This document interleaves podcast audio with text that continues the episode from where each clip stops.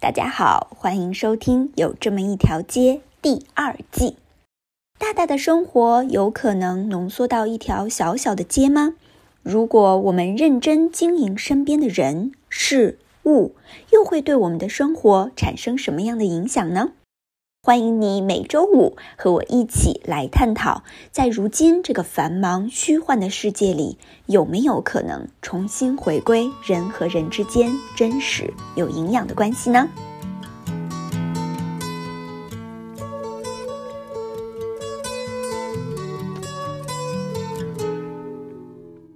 大家好，好久不见。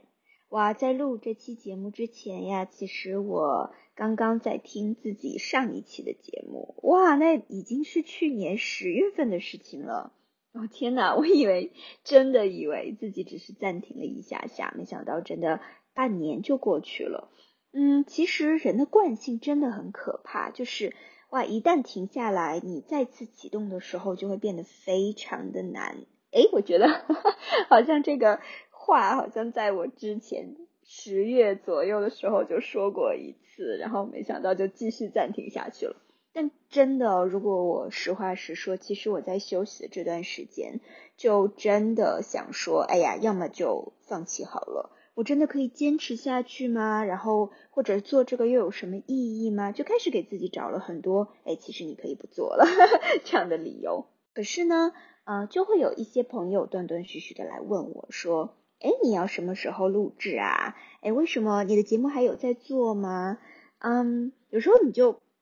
回答他们的时候就不想说自己要显得这么没有坚持嘛，然后我就会半开玩笑的说，哎呀，我在策划第二季。其实这么说的时候就感觉，哎呦，你好厚脸皮啊，你才做了三十集，你就说要做什么第二季。但是后来呢，嗯，你开始不断的自己说多了的时候，啊，自己也会开始真的当真了，甚至呢会开始有一点期待，然后我就。重新给自己找理由了，我就来想说，哎呀，你看人家美剧不也是一季拍个十几集吗？然后一休就是半年呀、一年的这样子。哦，这样说的确太厚脸皮了。嗯，但是我要自己录播客的好处就是你自己说录第二季，那就是第二季喽，对吗？好啦，那言归正传，既然要重新开始呢，我觉得还是要认真的考虑一下，哎，这一季到底要讲些什么？那如果有一直收听有这么一条街的朋友们呢，其实你可以大概的知道，呃呃，我一直有通过这个节目呢，就是一直在强调说，哎，我们要关注自己身边的生活，我们要开始去建立真实的面对面的人际关系。嗯，其实呢，有一句话很有名，叫做 “Love your neighbors as yourself”，爱你的邻居就像爱你自己一样。哇，可能有些人听到这句话就立马翻了一个白眼，想说这什么奇怪的说法，还爱我的邻居呢？我连自己的家人都不知道爱不爱。嗯，但是呢，这句话其实如果我们放在几十年前呀。啊，就是可能我们爷爷奶奶的那一辈，甚至是可能再久一些的人，我觉得大家都不会说这是一个很奇怪的话吧。嗯，我还记得就是在我很小很小的时候，当时我们家是啊，就是住在一个大院里面。那时候我还记得啊，就是呃，我们家的门前有一个很小的广场，然后啊，奶奶那一辈的人呢，就会搬着小板凳，然后一边晒太阳，一边聊天，一边看小孩。嗯，然后小朋友就在广场上面玩呐。那我从小呢，其实就个性挺不合群的。然后家人们呢，他或者是朋友们都说，哎，我就是小小的身体里住着一个老人。我就很喜欢，真的坐在奶奶们的旁边，然后就听他们聊天。那其实他们平时聊的都是家长里短呐，就是哎，你们家发生了什么啊？我们家发生了什么？哎，我们家有这个菜，你们要不要吃？你就拿去啊，就是类似于这样的话题啊。我还记得，就最近吧，我妈妈就跟我说，嗯，她说当她结婚的那个时候呢，刚好我的奶奶就是生病，身体很不好。那当时他们结婚啊，就是一些传统，我不知道你们还记不记得啊，就是。嗯，婆家人吗？就是他们要准备很多的这种呃给新婚夫妇的家里面用的东西，比如说，嗯，他们会自己做被子啊，自己做枕头啊，就是做很多的手工艺活。然后那个时候呢，嗯，因为奶奶就是身体不太好嘛，就生病了，所以她就没有办法去做所有的这些东西。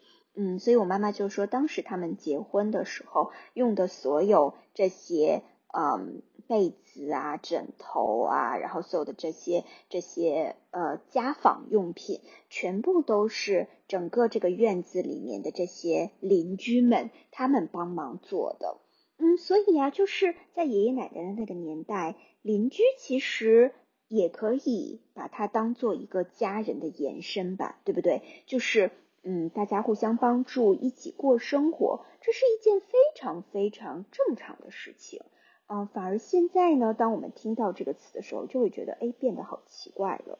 那其实，在之前的节目里面呢，当时我就记得有一个嘉宾，然后他就呃问到说，嗯，其实他不太明白我为什么想要做邻里关系这样的一个话题。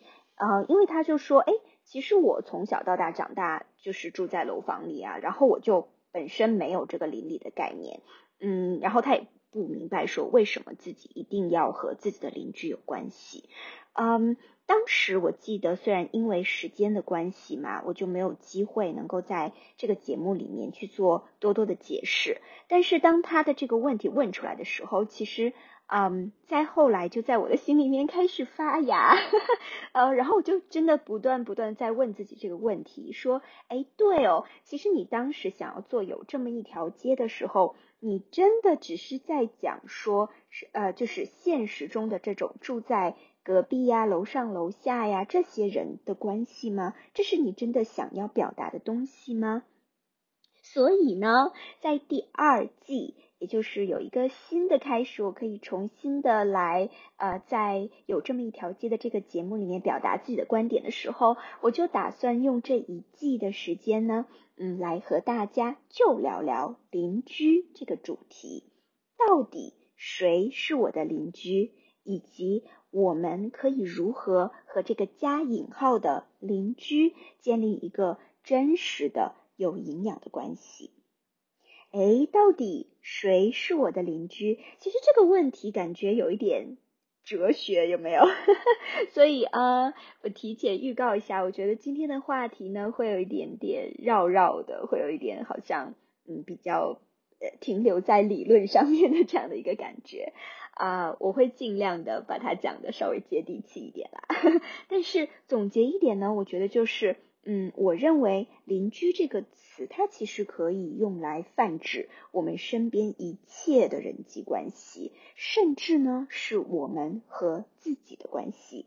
那接下来呢，我就会来解释一下我为什么是这样认为的。其实“邻居”这个中文词真的起得很妙，“邻”呢就是旁边，哎，挨着的意思，对吗？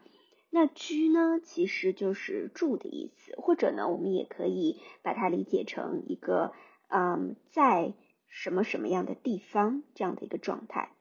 所以邻居字面的解释就应该是在什么什么的旁边这个意思，对吧？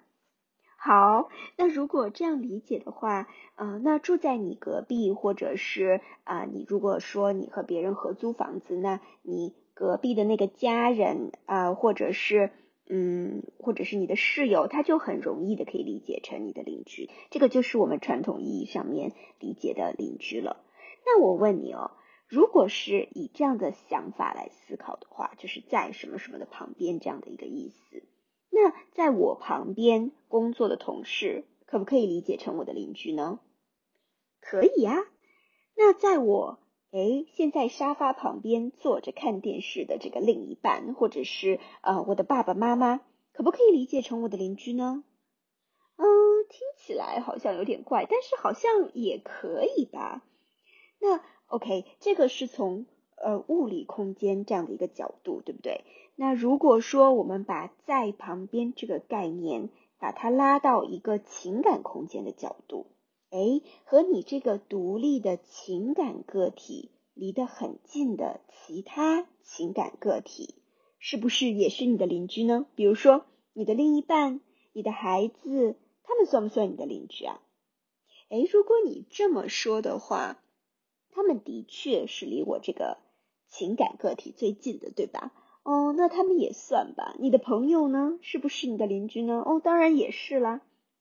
甚至呢，我觉得我们也会这样承认，就是有的时候啊。啊，你会不会有这样的时间？我们就好像是从自己的身体里面跳出来了一样，会经常以一个第三方的视角看待自己，或者和自己说话，对不对？比如说，我每次胆小的时候啊，都会有一个声音来跟我说：“哎呀，丽，你怎么这么胆小？你就不能勇敢一点吗？” 那这个时候呢，那个在我们脑袋里面离我们很近很近的这个我，是不是也可以算作我的邻居呢？你们是不是有被我搞晕了啊？的确，前面举了一些所有的例子，感觉都让人觉得哎晕晕乎乎的。你说的都对了啊，我觉得再次总结一下吧，就是人只要存在，那我们就无法避免的会和各式各样的其他人相处，对不对？即使你说哎，我一个人逃到一个无人岛上，那你也必须要面对你自己和你自己相处呀。所以，既然关系是无法避免的，那是不是最好呢？我们就不要一直只是做鸵鸟，感觉哎呀，我把我自己的头埋起来就好了，而是我们应该要认真的去面对，来了解我们可以如何更好的来经营这些关系呢？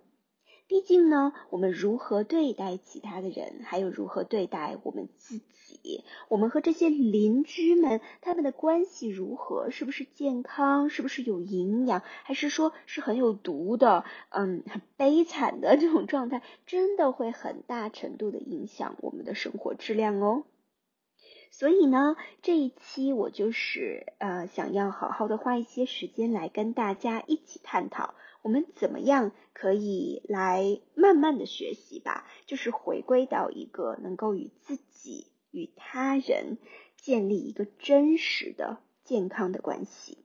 因为我真的是越来越感觉到这个呃学习是一件非常非常重要的事情了。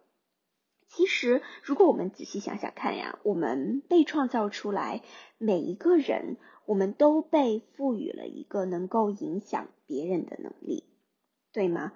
有的时候你可能会说，哦，我哪里有？我就是个无名小卒，我谁也影响不了。真的是这个样子吗？嗯，我举个例子好了，我觉得很多人都会看过类似的这种影片。假如说哦你今天就心情很差，然后呢，你走路的时候就踢了一块小石头。然后那个小石头就滚呀滚呀，然后就滚到一个花丛里面。哎，刚好修理花草的这个工人叔叔，他就碰到了，然后一下子划了他的手。哇，他好痛，好郁闷，好生气。然后就把这个呃刚刚剪好的这样的一坨杂草就随手一扔，因为太痛了嘛。然后就啊一声随手一扔，然后就搞得这个满天都是灰尘杂草。然后这个杂草呀，就刚刚好飞进了一个刚好骑电瓶车路过的阿姨的眼睛里面，哇，她痛到不行，就看不到人行道，结果砰的一下就撞到了那个刚好要过马路的你。天呐，这是多扯的故事！但是如果你想想看，它又是一件多么有可能发生的事情呢？对不对？就好像我们每个人啊，都已经被设计成了一个，嗯，就好像像在某一个地方，嗯，这种丛林里面的小蝴蝶一样，就是不管你看起来是多么的渺小，嗯，或者蝴蝶太美好了，你可能就是个小飞虫，不管你看起来有多么的渺小，可是，嗯，也许你扇扇翅膀，就有可能会对远在很很远的地方的一个个体，会产生那种暴风雨般的影响哦。嗯，而且我们也知道，你知道，我们也有可能会成为那个承受暴风雨般影响的那一个人，对不对？因为我们很容易会被外面的环境所影响。不管你想要说我变得多么的坚强，我变得多么不要被这个世界影响，我们都承认，我们每一个人都会受到其他人的影响。那你有想过，我们为什么会被创造成这个样子吗？嗯，其实我经常会想这个问题，我觉得有没有可能啊？这个是让我们看到说，其实人是需要彼此的。我们一直都会说人是一个群居的动物嘛，但实际就是这样，我们是很需要彼此的。嗯，就像一个刚出生的小孩，一个刚出生的小孩，他就是需要依靠着另一个独立的个体，对吗？可能是他的父母，呃，或者呢，可能是其他的人，他需要依靠他们的善意来存活。对吗？单单全全的依靠另外的一个人来存活。同样的，即使现在我们都长大了，我们不是小婴儿，我们觉得，哎，我可以靠我自己了。但是其实，如果我们认真的去思考，从我们的本质上来说，我们和一个刚出生的小孩子没有区别呀。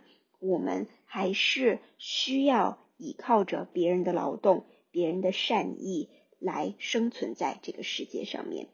那从另外一个方面来讲，我们也必须承认，说我们在长大的过程中，也被赋予了更多、更多给别人善意，还有负起对别人的责任的这样的一个重担。因为，嗯，就即使可能说，哎，我没有小孩子要照顾，我没有父母要赡养，我没有，我身边也没有朋友，我什么都没有。可能你觉得你是在一个人的情况下面。也有可能，甚至在我们都没有察觉到、我们都看不见的地方，也有某一个人，他需要依靠我们现在的劳动、我们现在的智慧、我们自己的一份善意来存活的。其实我们离不开旁边的人或者邻居，那他们也需要我们。嗯，所以如果这样想的话，重新的回到那个。嗯，love your neighbors as yourself，就是爱你的邻居，就像爱自己一样。我觉得这句话真的很妙诶，好像它就像是一个机器运营的一个说明书一样。它从每某一个角度，就是我刚才解释的这个角度，它好像给出了一个其实这个世界或者我们自己可以去健康的运转或健康的生活的一个方程式。OK，好了好了，不要第二季一开始就把自己还有大家都搞晕了，然后所有的人都已经取关我，放弃收听，哎呀，那就不好了。嗯，其实主要呢是想要通过这期的节目来告诉大家，我想要在有这么一条街啊继续的这个节目里面呢，要和大家分享一些什么样的主题。那在后面的几周呢，我们就会开始围绕生活中各式各样的这些关系来讨论哦。呃，也欢迎你可以把你对于某一些关系的困惑或者一些看法分享给我，呃，来帮我提供更多更多有意思的话题哦。所以我们可以一起来讨论，一起来学习，建立生活里真实健康的人际关系。那今天的节目就到这里喽，谢谢你的收听，我们下周五再见。哎，如果我要是消失了，记得来留言提醒我，我的确需要一些动力，可以继续的更新下去。习惯还是要慢慢慢慢的再次养成的。嗯，好的，那再次感谢大家，拜拜喽，周五愉快。